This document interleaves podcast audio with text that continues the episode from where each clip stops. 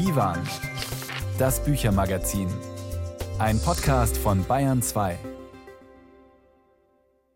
Willkommen zu unserem Büchermagazin. Am Mikrofon ist Knut Kortzen und mir gegenüber im Studio sitzt heute ein Autor, der famose Kriminalromane verfasst, der einer der renommiertesten Country-Experten hierzulande ist und der über Musik so schreiben kann wie nur wenige. Und jetzt legt dieser Schriftsteller ein Buch, einen Roman vor, der sehr viel mit ihm selbst zu tun hat. Franz Dobler, schön, dass Sie da sind. Danke für die Einladung. Ein Sohn von zwei Müttern heißt Ihr neuer Roman und es ist kurz gefasst, wir werden nachher ausführlich darüber reden, die Geschichte eines Adoptivkinds, wie Sie selbst eines waren. Ist das überhaupt ein Roman, habe ich mich gefragt, oder ist es nicht eher eine Art Memoir? Das kann ich jetzt nicht beurteilen, ähm, aber man kann darüber diskutieren. Je nachdem, wie man Roman eingrenzt für uns, also für den Verlag und für mich, waren die Grenzen sozusagen sehr offen. Und dann lief es auf Roman raus. Memoir war irgendwie vielleicht ein bisschen zu trendy. Sie sind Mitte 60. Brauchte es die zeitliche Distanz, den doch großen Abstand zu der Zeit, die Sie beschreiben, im Wesentlichen, um über Ihre Erfahrungen und Gedanken als Adoptivkind zu schreiben? Ja, ich glaube, es kommt vor äh, dass man Bücher so vor sich herschiebt. Also es ging, ich habe über Jahre hinweg so Notizen gemacht und ohne Absicht einfach man schreibt in so eine Datei rein, die damit zu tun hat und manchmal ja und dann längere Zeit nein, also ohne großen Eifer, ohne so eine Absicht, bis mir dann eben aufgefallen ist, ähm, es beschäftigt mich immer wieder im Sinne von, soll ich drüber schreiben, soll ich ein Buch schreiben? Und ich dann einfach wusste, ich muss äh, dieses Buch aus dem Weg endlich mal räumen. Wir werden gleich weiter über Ihr Buch Ein Sohn von zwei Müttern reden. Neben Franz Dobler ist heute auch Timon Karl Kaleiter bei uns zu Gast, um über seinen neuen Roman Heilung zu sprechen. Und uns beschäftigt der spät erst, nämlich 51 Jahre später ins Deutsche übersetzte Roman der bei uns immer noch nahezu unbekannten Autorin Joy Williams, die in den Vereinigten Staaten freilich Kultstatus genießt. In der Gnade heißt dieser Roman von Joy Williams. Hier ist Nora Jones mit Feeling the Same Way. The sun just lifted snow below my door, and I can't hide beneath my sheets. I've read the words before, so now I know the time has come again for me, and same way all over again. Feeling the same same lines all over again. No matter how much I pretend. Another day that I can't find my head. My feet don't look like they're my own. I try and find the floor below to stand I hope I reach it once again, and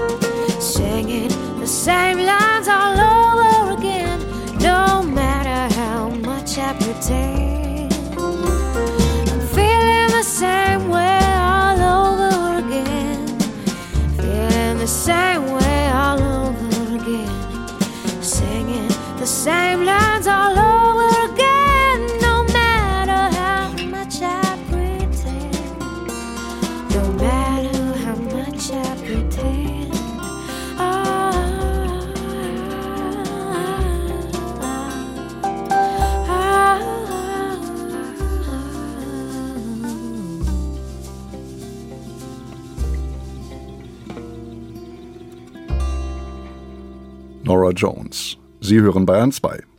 Bei mir im Studio ist Franz Dobler, der den zum Glück gar nicht so weiten Weg aus Augsburg hierher gemacht hat, um über sein neues Buch zu reden. Ein Buch über, Zitat, diese komische Sache namens Adoption und die Sache mit der Mutter, wie es gleich eingangs heißt bei Ihnen. Eigentlich ist es ja die Sache mit den zwei Müttern. Vor uns liegt die Geschichte eines Adoptivkindes, Franz Dobler, das bei allen biografischen Eckdaten, die uns von Ihnen an die Hand gegeben werden, klar als Franz Dobler aufgewachsen in Schongau zu identifizieren ist. Es hat lange Zeit gebraucht, dieses ungeliebte Adoptionsbuch anzugehen, schreiben Sie selbst. Warum? Kurz gesagt, ich hatte wenig Lust, mich mit mir selbst zu beschäftigen, diese Geschichte aus und umzugraben, war auch äh, immer der Meinung, äh, dass ich keine Probleme damit habe, die ich durch Schreiben sozusagen bearbeiten oder sogar auflösen könnte. Und die ästhetischen Probleme mit Literatur und bei einem Buchschreiben fand ich viel interessanter. Also ich habe keine Notwendigkeit gesehen, bis ich eben gemerkt habe, äh, es beschäftigt mich immer wieder. Und jetzt habe ich keine Lust mehr. Ich muss es einfach bearbeiten, um das abschließen zu können, also das drüber nachzudenken, soll ich ein Buch damit anfertigen. In welchem Alter haben Sie erfahren, dass Sie adoptiert worden sind? So ungefähr mit sechs, sieben, wie ich es beschrieben habe. Ich glaube, das kommt ziemlich hin. Obwohl es in dem Buch auch viel darum geht, äh, wie täuschend Erinnerungen sein können. Aber das ist eine Erinnerung, die ziemlich genau hinkommt. Ich lese Ihr Buch ja nicht nur als autobiografische Literatur, sondern immer wieder auch fast als ein Essay in längeren Passagen, als eine Reflexion über existenzielle Unsicherheit. Auch eine Unsicherheit, die vermutlich aus der Ungewissheit darüber rührt, woher man kommt. Weil sie ihren persischen Vater nie und ihre leibliche Mutter die sie früh zur Adoption freigegeben hat und die dann irgendwann in die Vereinigten Staaten ausgewandert ist, nur einige wenige Male im Leben gesehen haben. Ist es ein Buch über Unsicherheit? Würden Sie das teilen? Ja, diese Unsicherheit ist ähm, das Thema mindestens stark zwischen den Zeilen, aber ich glaube, ich habe es auch explizit mehrmals äh, angedeutet und beschrieben. Und der Punkt war auch, dass mir aufgefallen ist, also das, was sich bei mir damit verbindet, ist überhaupt nicht außergewöhnlich, sondern es ist ein Muster, das viele adoptierte Kinder begleitet. Und dieses Muster ist auch nicht so riesig. Also da kommen ganz oft ähm, ähnliche Punkte einfach, die dann die Leute beschäftigen. Und die Unsicherheit betrifft auch alle Beteiligten, also alle drei Gruppen. Die Adoptiveltern, adoptierte Kinder und Frauen es sind meistens Frauen oder auch eben Paare, aber es sind meistens Frauen, die ein Kind eben zur Adoption freigeben.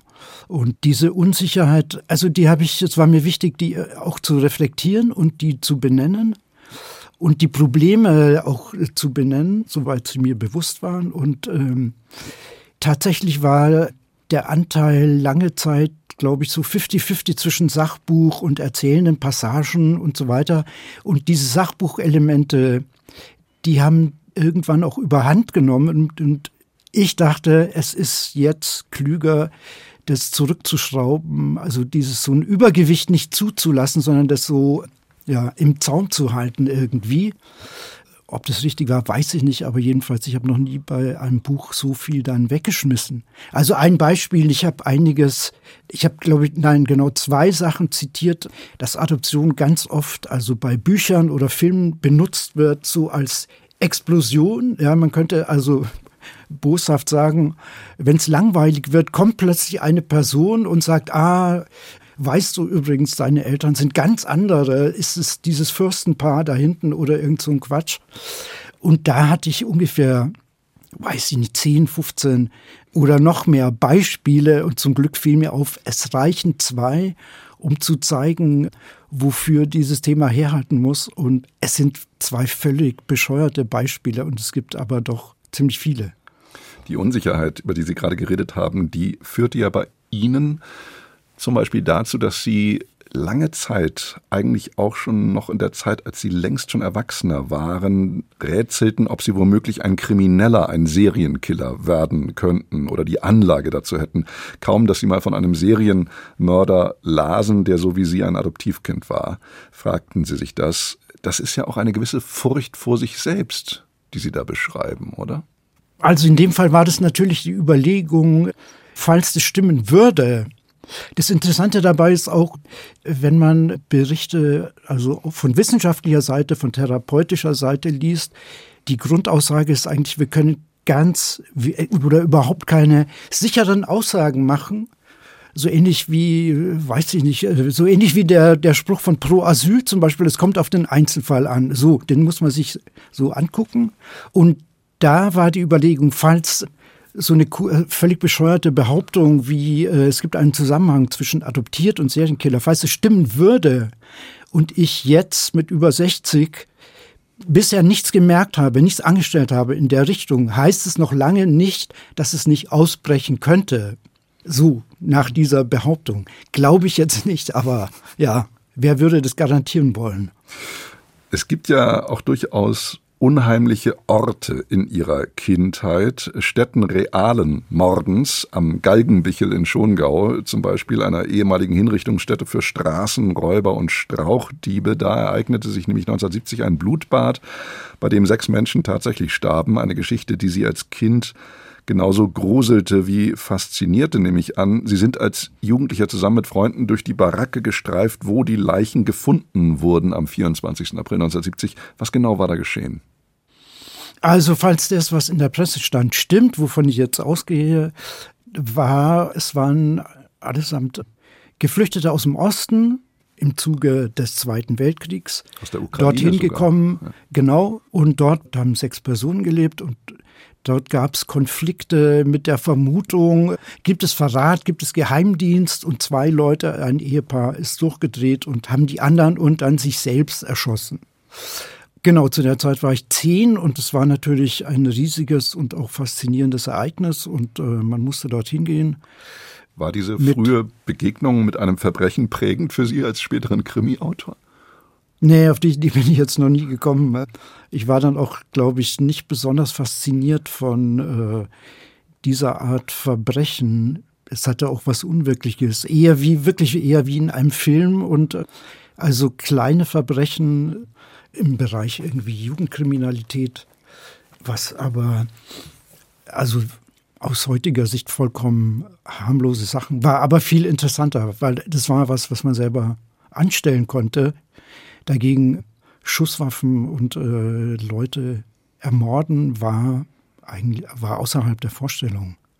Es gibt zwei Mütter in ihrem Leben. Die leibliche Mutter, die sie schlicht Mutter nennen im Buch, und die Frau, die sie zusammen mit ihrem Mann großgezogen hat, bei der sie aufgewachsen sind. Die ist für sie Mama. Mama klingt natürlich viel vertrauter und liebevoller als Mutter. Wie war ihr Verhältnis zu ihren Adoptiveltern?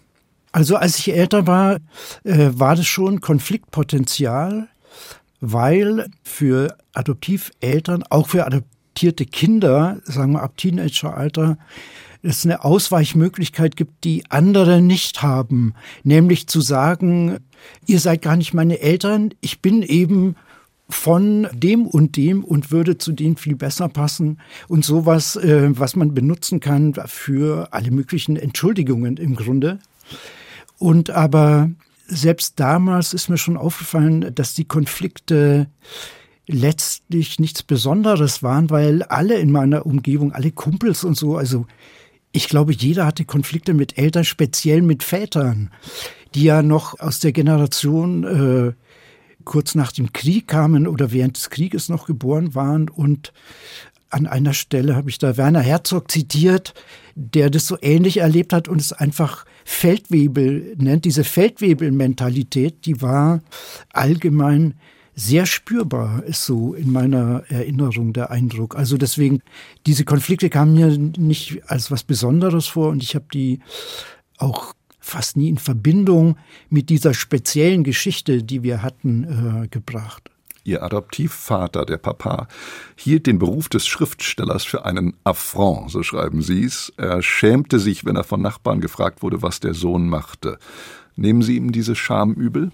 Also auch das würde ich äh, nach allem, was ich weiß, auch von Kolleginnen, ist es ja weit verbreitet, ähm, speziell in der Schicht, aus der ich komme. Da wurde eben nicht gelesen.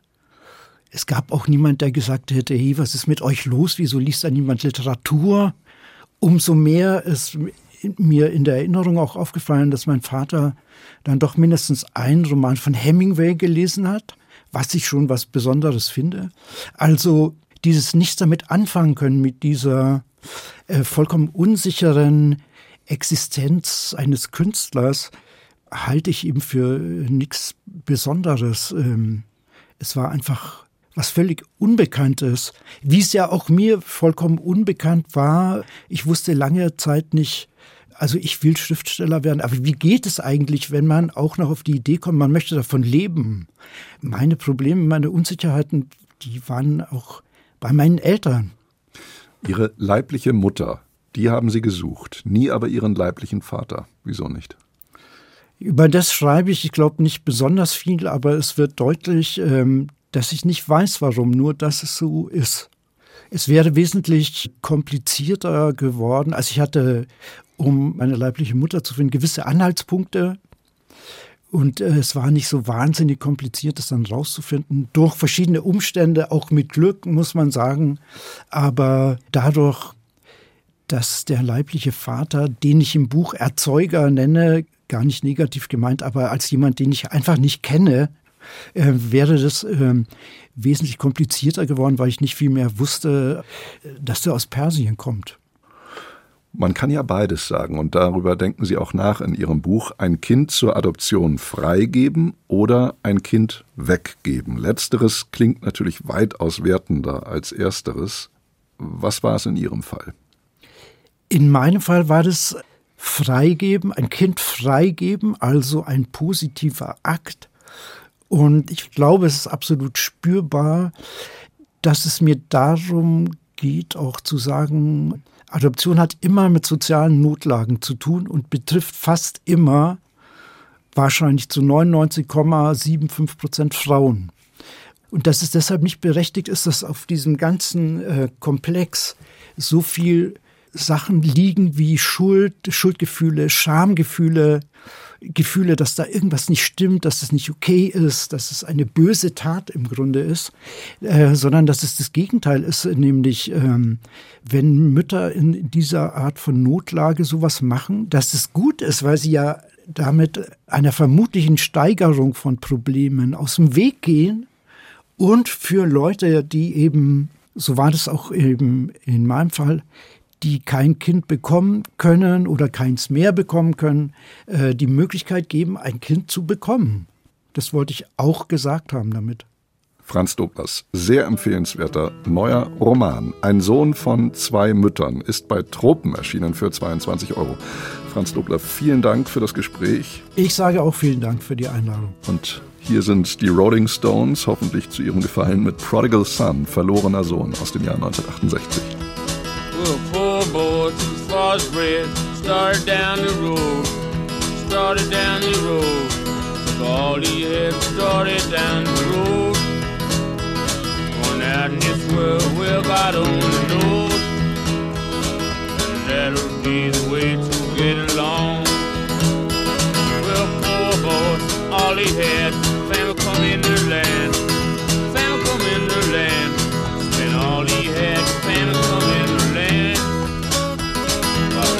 amor.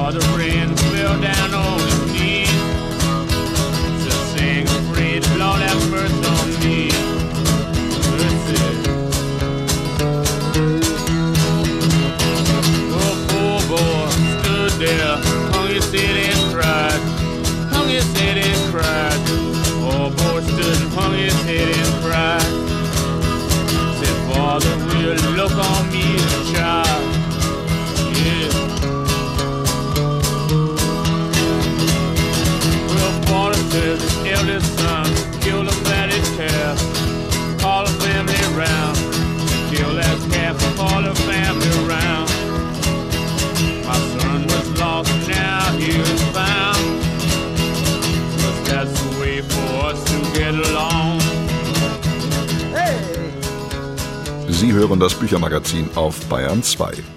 Uwe Wittstock hat bereits mit seinem Buch Februar 33, der Winter der Literatur, bewiesen, wie spannend und anschaulich man Literaturgeschichte für ein großes Publikum schreiben kann. Diesem Bestseller über die Lage verschiedener Schriftsteller kurz nach Hitlers Machtergreifung 1933 lässt Wittstock nun eine Geschichte derer folgen, die aus dem nationalsozialistischen Deutschland fliehen mussten und 1940 in Marseille erneut die Flucht antreten mussten, weil die Wehrmacht Frankreich besetzt hatte. Marseille 1940. Die große Flucht der Literatur nennt Uwe Wittstock sein neues Buch. Julie Metzdorf hat es gelesen und mit dem Autor gesprochen. August 1940. Das Tempo, mit dem die Deutschen vorrücken, ist unfassbar. Die Flüchtlinge werden davon genauso überrascht wie die französischen Truppen. Viele fliehen letztlich zu Fuß aus Paris. Sie wollen zu den Häfen, nach Marseille, die größte Stadt in der unbesetzten Zone, nah an Spanien, fern von den Nazis. Von Marseille aus wollen sie Europa verlassen, doch dazu brauchen sie vor allem Papiere. Ausreise, Einreise und Transitvisa und Geld für die Schiffspassage, für Hotels, für Essen.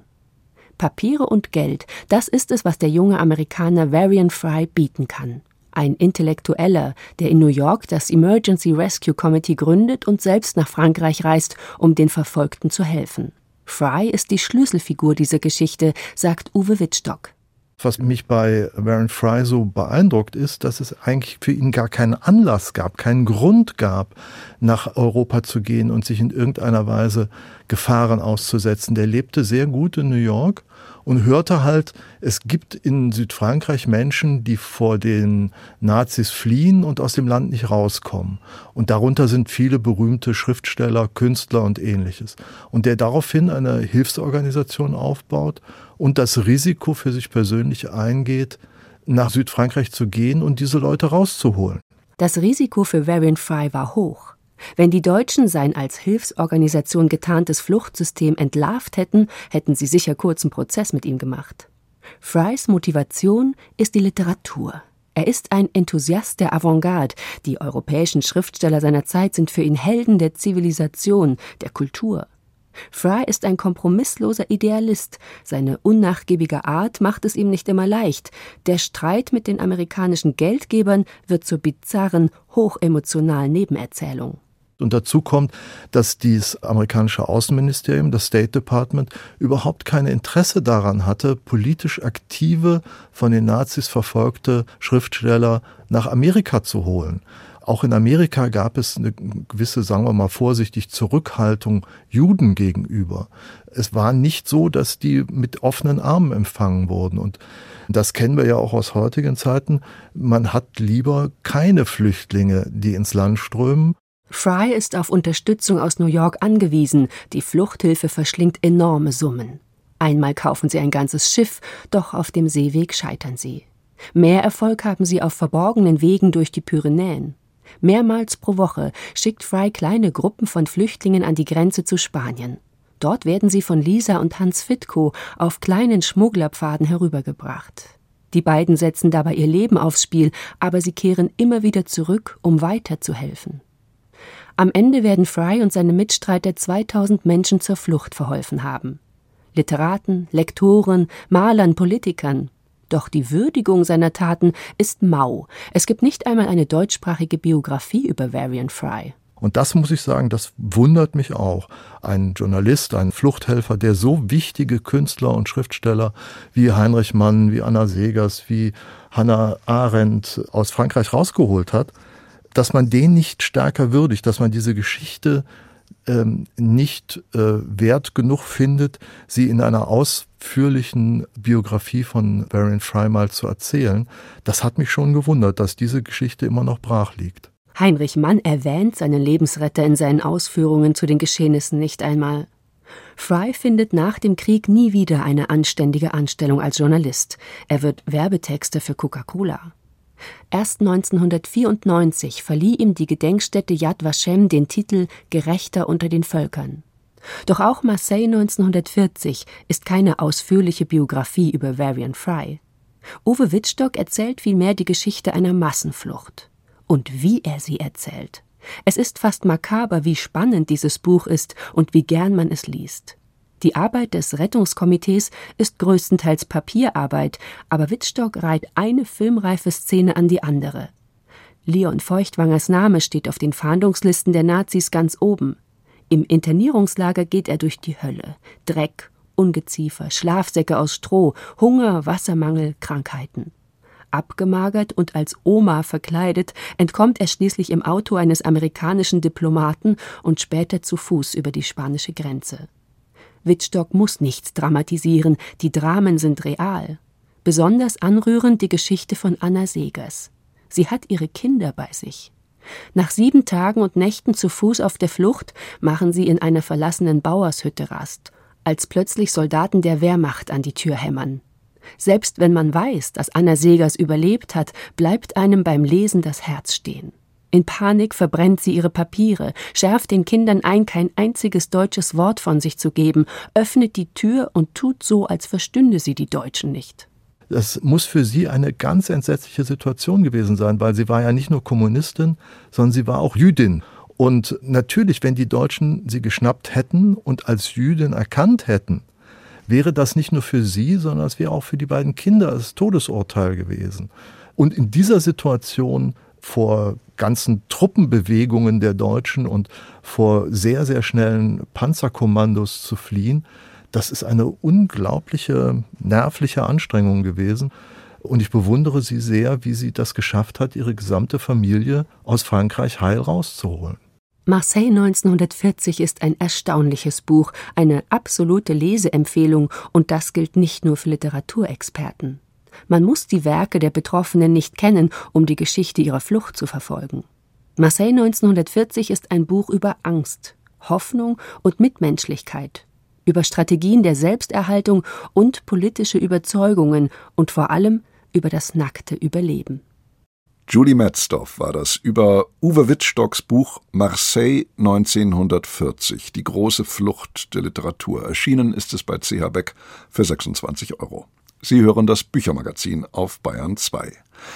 Die Geschichte eines einfachen Mannes. So hieß 2021 das vielbeachtete Debüt des Schriftstellers, Drehbuchautors und Kolumnisten Timon Karl Kaleita. Diesem Roman hat der in Berlin lebende Autor nun einen zweiten, nicht minder interessanten folgen lassen. Heilung heißt dieser Roman und ich freue mich, dass mir Timon Karl Kaleiter zugeschaltet ist. Grüß Gott nach Berlin. Hallo, ich äh, freue mich ebenfalls. Heilung, Herr Kaleiter, beginnt in einem Sanatorium in den Dolomiten in Sichtweite der Ötztaler Alpen und die Assoziation zum Zauberberg liegt sehr nahe bei ihrer Heilanstalt San Vita, die gleichzeitig eine Art Noble Resort ist. Welches Leiden plagt denn Ihren Erzähler? Weshalb geht er in dieses Sanatorium? Ja, was plagt ihn? Das ist ja auch eigentlich die Frage. Konkret plagt ihn seit wohl zwei, drei Jahren eine plötzlich eingetretene Schlafstörung. Er ist wahnsinnig müde, kommt gar nicht mehr in den Tag, verliert seine Nützlichkeit, glaubt er. Also er kann nicht mehr schlafen. Irgendetwas ist da in Ungleichgewicht geraten, glaube ich.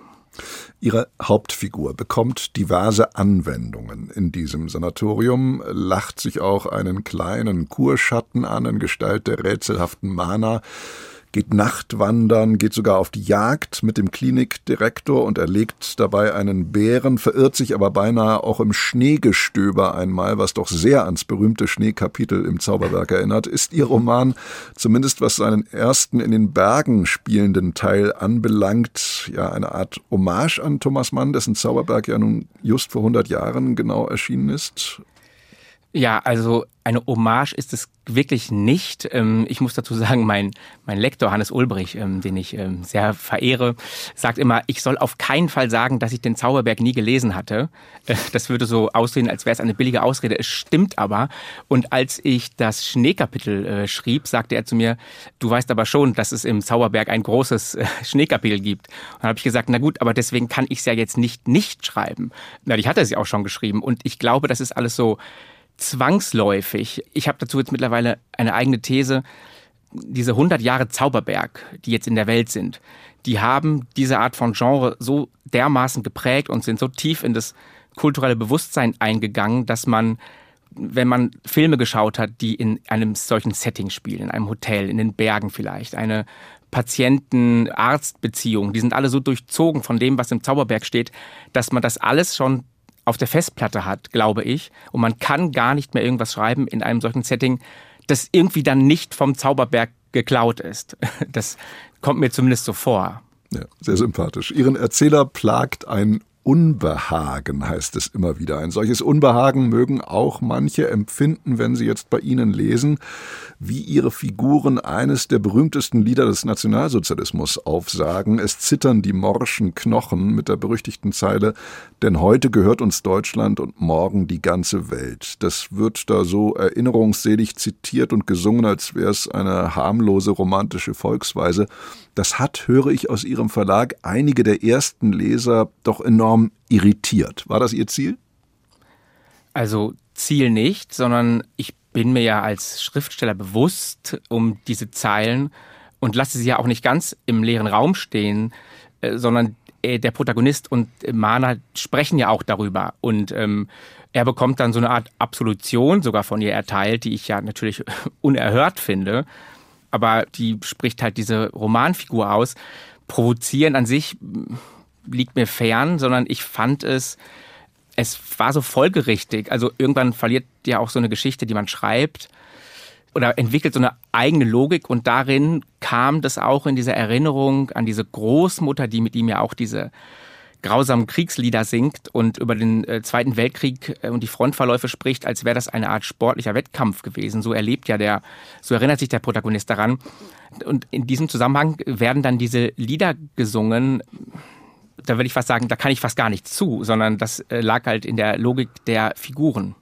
Und es passt ja auch irgendwie, finde ich, in das gesamte Setting Ihres Romans, der ja in vielerlei Hinsicht auch immer wieder das Unheimliche, das Ungefähre mhm. aufscheinen lässt. Das ist ja ein ganz bestimmtes Wesensmerkmal Ihres Buches. Das macht Ihren Roman ja auch so reizvoll. Ja, das Unheimliche, vielleicht auch nochmal der, Bogen zum Zauberberg. Ich komme viel mehr aus meiner äh, Lesebiografie von Stephen King als von Thomas Mann. Also ich habe in meiner Kindheit und Jugend das ganze Werk von Stephen King verschlungen und so ist vielleicht auch, ich habe es beim ersten Roman schon gedacht, naja, jetzt war ich, spielt das alles so in der Realität. Ich würde viel gerne ins Ungewöhnliche und ins Traumwandlerische gehen. Das konnte ich jetzt bei dem zweiten machen. Vielleicht ist der Roman auch viel näher an Shining dran als am Zauberberg. Das könnte man ja auch mal überlegen. Also zumindest ist das, was ich so reizvoll finde, da wo das es geht ja viel auch um Wissenschaft und die Wissenschaft möchte sehr viel Verstehen in die Welt bringen und bei mir ging es immer schon, auch in der Musik, ging es mir eher darum, etwas mehr Unverstehen äh, in die Welt zu bringen. Stephen King-artig ist unter anderem in ihrem Roman auf jeden Fall diese bizarre Dunkelkammer, in die ihre Hauptfigur sich dann auch begibt und äh, fast nicht mehr rauskommt. Es gibt im Sanatorium auch eine Heilanstaltspostille mit ja, Tageslosungen in Gedichtform und diese Gedichte stammen allesamt von Klopstock. Auch das passt in dieses Jahr, denn 2024 ist nun auch noch Klopstock-Jahr, 300. Geburtstag von Klopstock. Bei Ihnen im Roman aber tauchen lauter Klopstock-Gedichte auf, vor allem eben jene Ode Die Frühlingsfeier, auf die in der berühmten Klopstock-Szene in Goethes Werther ja auch angespielt wird, haben wir in Timon Kai Leiter, wenn schon keinen Thomas Mann-Leser, dann vielleicht einen aufrechten Klopstock-Leser wir vor uns? Ja, also wie tief mein Klopstockverständnis reicht, da wäre ich vorsichtig. Ich habe mal in jungen Jahren, das kann ich ja ruhig sagen, in meinem äh, in den ersten Semestern meines Studiums ähm, mich befasst mit den Eislaufoden von Klopstock. Das ist jetzt auch schon wieder 20 Jahre her. Und irgendwie kam das jetzt und seither auch nicht mehr groß drüber nachgedacht. Aber das kam jetzt eben auch alles so wieder raus aus diesen Untiefen meines Gedächtnisses und ähm, fügte sich eben auch in diese Erzählung so ein. Gleichzeitig spiegelt sie aber auch mein eigenes Unwissen über Klopstock doch wieder, weil in dieser Postille erscheinen ja auch nur so Versatzstücke, ähm, scheinbar wild herausgerissen aus dem Zusammenhang. Und wahrscheinlich hat das mutmaßt er ja auch oder Mana, ich bin mir gar nicht so sicher, dass ja der Professor da am Abend nur sitzt, im Internet googelt und ein paar Sachen äh, sich rauskopiert und das dann in diese Tagespostille einfügt, um so ein bisschen sinnstiftend zu agieren. Also der Roman unterläuft ja auch diese Anspielungen auf Klopstock, die ja dann ja auch eigentlich fast schon prätentiös auch daherkommen könnten.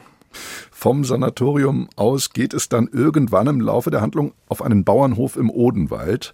Und zwar fährt ihr Ich-Erzähler dorthin, weil er dort seinen alten und viele Jahre schon nicht mehr gesehenen Schulfreund Jesper anzutreffen hofft, was auch geschieht. Der lebt da mit seiner Frau Martha und führt so ein ja, Bauernlandleben. Und da zeckt sich eigentlich ihre Hauptfigur so richtig schön ein, könnte man neudeutsch formulieren, oder? Ja, er verschwindet ja aus dem äh, San Vita, äh, weil er glaubt, er hat, er müsste so seinen alten Freund aufsuchen und er glaubt ja, da vielleicht so eine Schuld auf sich geladen zu haben und denkt ja, er würde jemanden treffen, dem es sehr viel schlechter ergangen ist als ihm, der gut situiert ist, etc. Und sich dann ja sehr wundert, dass er dort auf jemanden trifft, der ihm eigentlich vollkommen überlegen ist, äh, der ja auch so eine virile Dominanz hat und auch so eine Hemdsärmlichkeit, die ihm ja so abgeht und dann plötzlich ähm, beginnt er zu glauben, dass sein Heil darin liegen könnte, es diesem lange verschmähten Freund doch jetzt gleich zu tun, nachdem er ihn eigentlich das ganze Leben lang verlacht hatte. Und da liegt ja, glaube ich, auch eine große Aggression, so ein, ein großes Aggressionspotenzial drin, wenn man auf einmal glaubt, es jemandem nachtun zu müssen, aber dabei merkt, dass das natürlich meistens zum Scheitern verurteilt ist. Gemeinsam streifen Jesper und der Ich-Erzähler frühmorgens über wilde Wiesen und Weiden und dann fällt ein Satz, den ich wirklich nur als popliterarische Referenz lesen kann. Während wir so dahin gingen und den Morgentau auflasen, wurde es heller, schreiben Sie. Da denke ich zumindest gleich an Harald Schmidts berühmten Satz heute Morgen um 4.11 Uhr, als ich von den Wiesen kam, wo ich den Tau aufgelesen habe, den ja schon Reinhard Götz in Dekonspiratione zitiert. Solche Sätze sind schon eine Art Wasserzeichen, oder? Ist das jetzt überinterpretiert, auch das von mir? Ich möchte nicht immer sagen, ähm, weiß ich alles gar nicht, aber ich, ähm, es fällt mir wirklich schwer. Ich denke nicht in so in so ähm, Zitaten und Referenzen, sondern das folgte. Ich schrieb diesen Roman sehr schnell innerhalb von sechs, sieben Monaten und das war selbst so ein, eine Art Fiebertraum, äh, in dem das geschah und irgendwann tauchte dieses Taubild auf. Also mir ist natürlich klar, dass das alles so ein Spiel mit dem Kitsch ist. Ich finde ihn aber in der Erzähllogik, in dem der Erzähler uns ja glaubhaft macht, dass für den Moment er seine, ähm, seine Heilung dort erfinden kann, vollkommen richtig und auch gar nicht ironisch gemeint, sondern da ist dieser Freund, der hat die Idee, wir fangen jetzt mit diesen Netzen den Morgentau von den Wiesen und trinken den dann. Da dachte ich, meine Güte, äh, warum nicht? Tibon Karl Kalleiters wunderbarer Roman Heilung ist soeben bei Pieper erschienen für 22 Euro. Ein so verstörendes wie bezauberndes Buch, finde ich. Vielen Dank, Herr Kalleiter, für das Gespräch. Ich danke.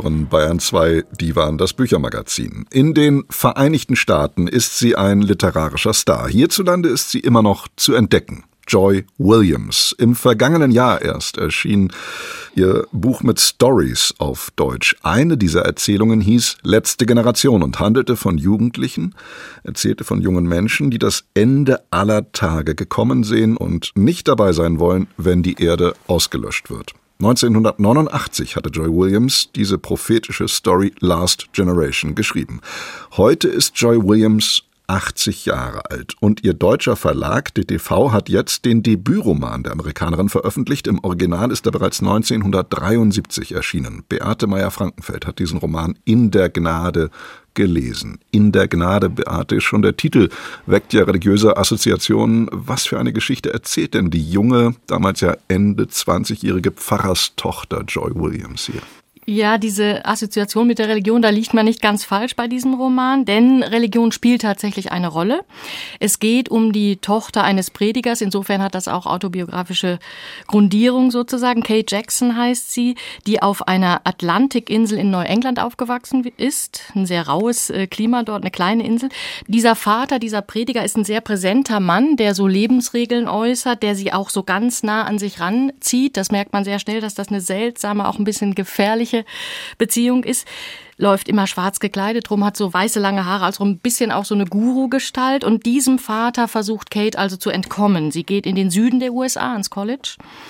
Da hat man also auf der Handlungsebene diesen religiösen Bezug, aber auch in einzelnen immer wiederkehrenden Motiven. Es geht also viel um Zeit und Endlichkeit. Den Roman durchzieht so ein ganz starkes Bewusstsein dafür, dass wir sterblich sind. Der Tod lauert überall. Es wird auch viel gestorben. Es geht um die Lebensreise, die wir haben, das Ende, das bevorsteht. Und auf der sprachlichen Ebene wird immer wieder auf Bibelstellen Bezug genommen. Die werden zitiert, eingeflochten. Aber vom Gnadenstand der Seele ist dann auch schon mal die Rede, wenn es, wenn es gerade um Sex mit vielen fremden Männern geht, den Kate hat. Das ist also nicht so ganz simpel gestrickt. Jetzt sagst du, sie will ihrem Vater entkommen. Ist das die klassische Geschichte einer Ablösung, einer Selbstfindung vielleicht?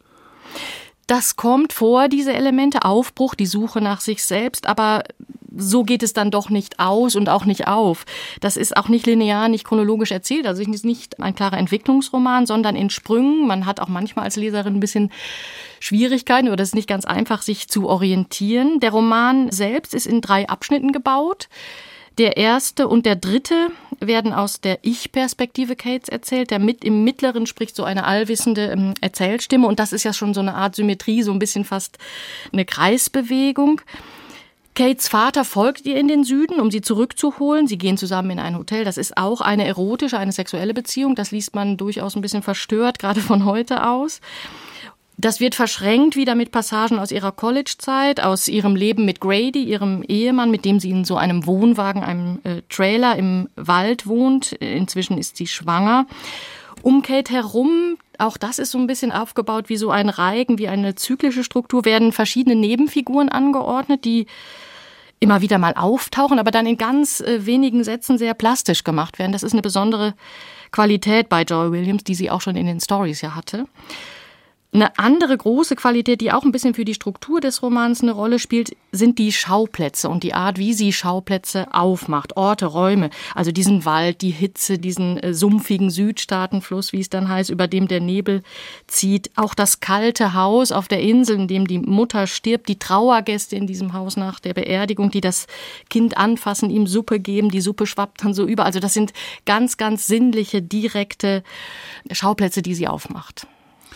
Joy Williams hat in Deutschland mit ihren Erzählungen im vergangenen Jahr Begeisterungsstürme bei vielen Kritikern und Kritikerinnen ausgelöst. Von teuflischen Kurzgeschichten war da zum Beispiel mal die Rede. Ist sie auch eine große Romanautorin deiner Meinung nach? Ich höre es da doch ein bisschen heraus. Ja, unbedingt. Das würde ich unbedingt sagen. Das ist schon ein äh, düsterer Roman tatsächlich, aber auch wirklich ein sehr intensiver. Und das liegt eben vor allem daran, dass Joy Williams dieses ganz besondere Gespür für Details hat, für, für sehr dichte Szenen und Bilder, die sie findet. Also wenn zum Beispiel aus so einem Krankenhaus Spind der Schnürsenkel eines äh, Stiefels raushängt.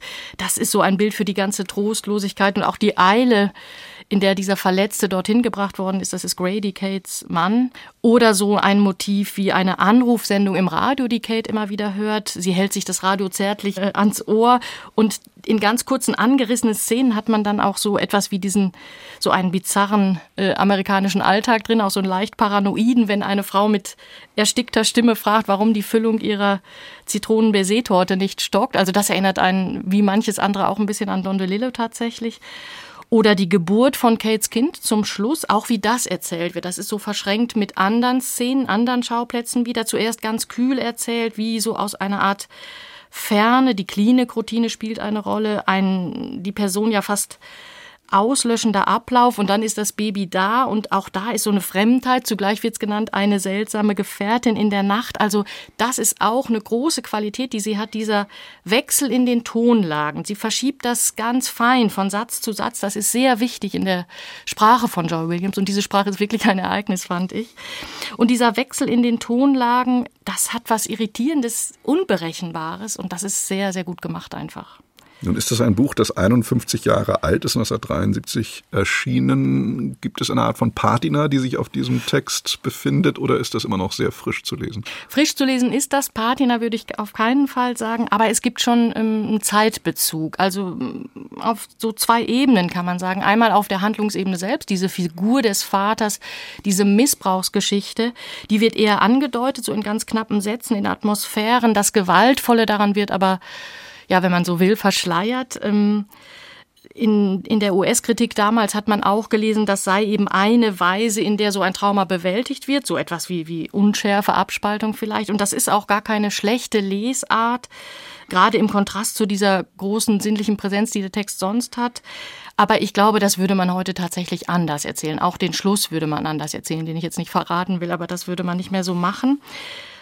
Es gibt aber noch eine zweite Ebene, die ich noch interessanter fand. Die betrifft eher die Form, die Erzählhaltung und auch die Leseerfahrung, die man mit diesem Text haben kann. Heute sind ja sehr viele Romane, so kommt es mir jedenfalls manchmal vor, ja sozusagen durch Wirklichkeit äh, beglaubigt. Das kann heißen, dass man tatsächlich Erlebtes erzählt, eigene Geschichten. Das kann auch im engeren Sinne Autofiktion sein, muss es dann aber nicht sein. Das kann aber auch heißen, dass man möglichst authentisch in eine Perspektive geht und die Leserinnen und Leser ganz mit reinnimmt in diese Perspektive und damit Wirklichkeit zu erschließen. Und genau das macht äh, Joy Williams nicht. Also man liest diesen Roman einfach nicht im Modus der Identifikation, so ging es mir jedenfalls. Und alle Identifikationsangebote, die unterwegs gemacht werden, werden auch wieder aufgebrochen, aufgebohrt, fast porös gemacht. Und das ist irritierend, aber es ist auch großartig. Das Urteil von Beate Meyer-Frankenfeld über Joy Williams Debütroman In der Gnade, der 51 Jahre nach Erscheinen des Originals nun erstmals auf Deutsch vorliegt. Übersetzt von Julia Wolf ist er bei DTV erschienen für 24 Euro. Auf der Leipziger Buchmesse werden im März die Niederlande und Flandern Gastland sein. In den Niederlanden, im friesländischen Leuwarden, ist die Schriftstellerin Fien Feldmann geboren, deren Debütroman Xerox morgen auf Deutsch erscheint. Darin führt eine junge Frau eine tragikomische Beziehung zu ihrem Drucker inmitten eines Start-up-Unternehmens in Amsterdam. Parallel zum Buch erscheint das Hörbuch und diese Produktion ist für Isabel Auerbach das Hörbuch der Woche. Wenn keine Gemeinsamkeit zwischen den Menschen ist und ihnen, versuchen sie es den Dingen nahe zu sein, die sie nicht verlassen werden. Mit diesem Zitat aus Rainer Maria Rilkes Briefen an einen jungen Dichter von 1929 beginnt der kluge und tiefsinnige Roman von Fien Feldmann. Was für eine originelle Idee. Eine junge Singlefrau vertraut im Büro ausgerechnet dem Drucker ihre Gedanken und Lebensgeschichten an. Die Maschine wiederum beginnt ein Eigenleben. Obwohl die Ich-Figur das Gefühl des Ausgeschlossenseins aus ihrer Kindheit kennt, sie ist in einem rauen Milieu im sozialen Wohnungsbau mit ihrer alleinerziehenden Mutter aufgewachsen, spürt sie das Fremdsein am deutlichsten in der modernen Arbeitswelt in einem Start-up-Unternehmen in Amsterdam. Jetzt, nach meiner Integration in die Bürogesellschaft, werde ich von der Zentrifugalkraft der Existenz erst so richtig an den äußersten Rand der Gesellschaft gedrückt. Ich befinde mich zwar noch auf einer der Umlaufbahnen, aber es ist die äußerste. Der wahre Rand. Auf der Handlungsebene passiert nicht viel, umso mehr aber in der Innenwelt der jungen Ich-Figur. Feldmann springt geschickt hin und her zwischen Rückblicken, etwa in die Kindheit und Jugend der Ich-Erzählerin, und deren aktuellen Gefühls- und Gedankenwelt in einem jungen, flotten, umgangssprachlichen, aber auch poetischen Stil. Spannung entsteht durch die eigenwillige, namenlose junge Frau. Nur dem Xerox-Drucker offenbart die Ich-Erzählerin schamlos ihre Wut, ihre Verletzlichkeit und ihren bissigen Humor. Nein. Ich sage Nein. Nein zu diesem Tag, Nein zum Postfach, Nein zu diesem unterbezahlten Job. Das müssten Frauen öfter sagen. Nein. Es steht mittlerweile sogar in der Zeitung. Sag Nein und entschuldige dich nicht so oft. Die Druckermaschine wiederum wird zu einer Art Alter Ego und bekommt im dritten Teil des Romans sogar eine eigene Stimme. Erneut eine schräge Idee der niederländischen Schriftstellerin. Der Drucker versucht, mich mit Klicken und Brummen zu beruhigen. Sein Rhythmus verrät mir, wie er zu etwas steht. Da reicht mir ein winziges Geräusch. Das kann mich auf ganz andere Gedanken bringen, Gedanken, auf die ich selbst nie gekommen wäre, Gedanken, die irgendwo herkommen müssen. Das kann gar nicht anders sein. Das zeigt mir, dass er eine Seele hat. All die unterschiedlichen Stimmungen trifft die 28-jährige Maria Wördemann, Ensemblemitglied des Hessischen Staatstheaters Wiesbaden, in dem Hörbuch hervorragend. Wördemann gelingt es, die Anspannung und die kraftvollen Wutausbrüche ebenso überzeugend wie das Unsichere und Zögerliche auszudrücken. Auch die ironischen Elemente lässt sie hörbar werden. So benennt beispielsweise die Hauptfigur ihre Kollegen nur als der Verwalter, das Marketing oder der Chef. Für sie sind es austauschbare Funktionsträger. Einiges bleibt ungeklärt und verborgen in der Geschichte. Das gehört auch zu einer der vielen klugen Erkenntnisse von Feldmann. Manche Dinge müssen im Dunkeln bleiben. Nur dort können sie weiterleben. In direktem Sonnenlicht entzünden sie sich oder sie verdorren in viel zu hellen Zimmern. Nur im Schatten überleben sie, wie seltene Pflanzen im Dschungel, Pflanzen mit tiefgrünen Blättern, verziert mit samtigen, fast leuchtenden Mustern. Das gut sechsstündige Hörbuch von Fien Feldmann, Xerox, aus dem Niederländischen übersetzt von Christina Brunnenkamp, gelesen von Maria Wördemann, erscheint am 19. Februar bei Speaklow. Und das dazugehörige Buch ist ab morgen im Hansa Verlag erhältlich für 23 Euro. Damit sind wir schon fast wieder am Ende unseres Büchermagazins angelangt und am Ende steht auch heute unser literarisches Rätsel.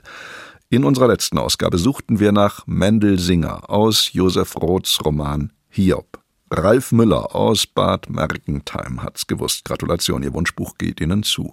Heute nun suchen wir nach einem Autor, dessen tragische Geschichte natürlich auch erzählt wird in Uwe Wittstocks vorhin besprochenem Buch Marseille 1940, die große Flucht der Literatur.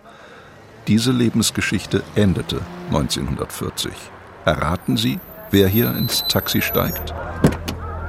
Servus, ich bin's, die Walli. Wo darf's denn hingehen? In die Bibliothek National.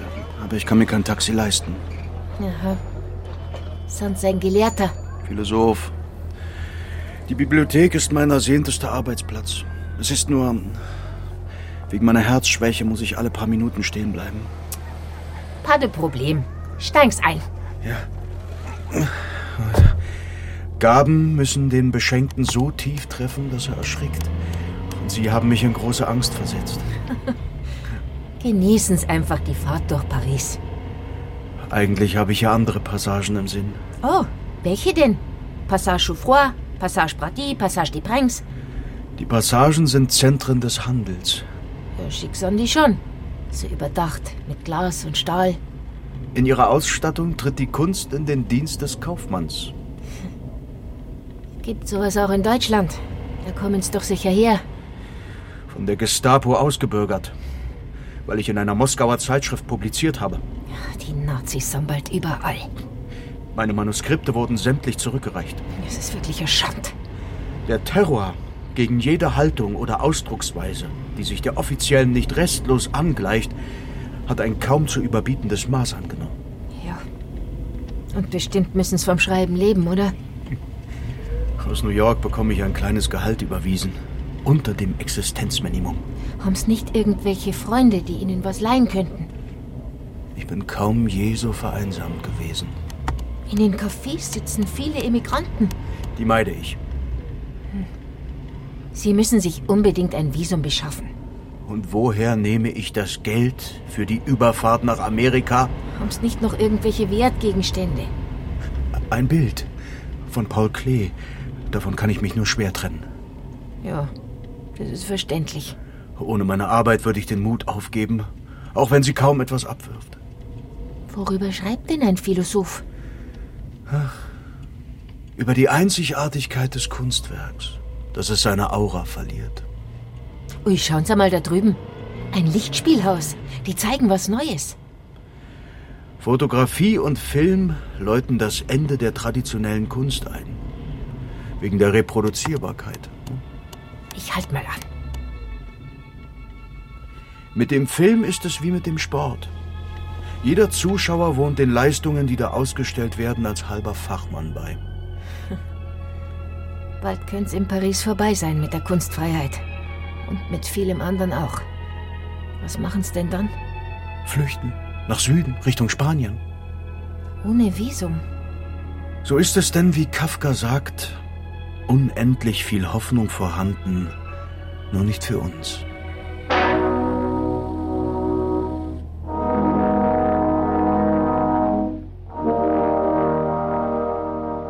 Erraten, nach wem gesucht ist? Ihre Antwort schicken Sie bitte per Postkarte an den Bayerischen Rundfunk, Redaktion Kultur aktuell, Divan 81011 München oder an divan.bayern2.de. Vergessen Sie bitte nicht, uns Ihr Wunschbuch aus dieser Sendung zu nennen. Im Namen des Teams dankt fürs Zuhören Knut Korzen.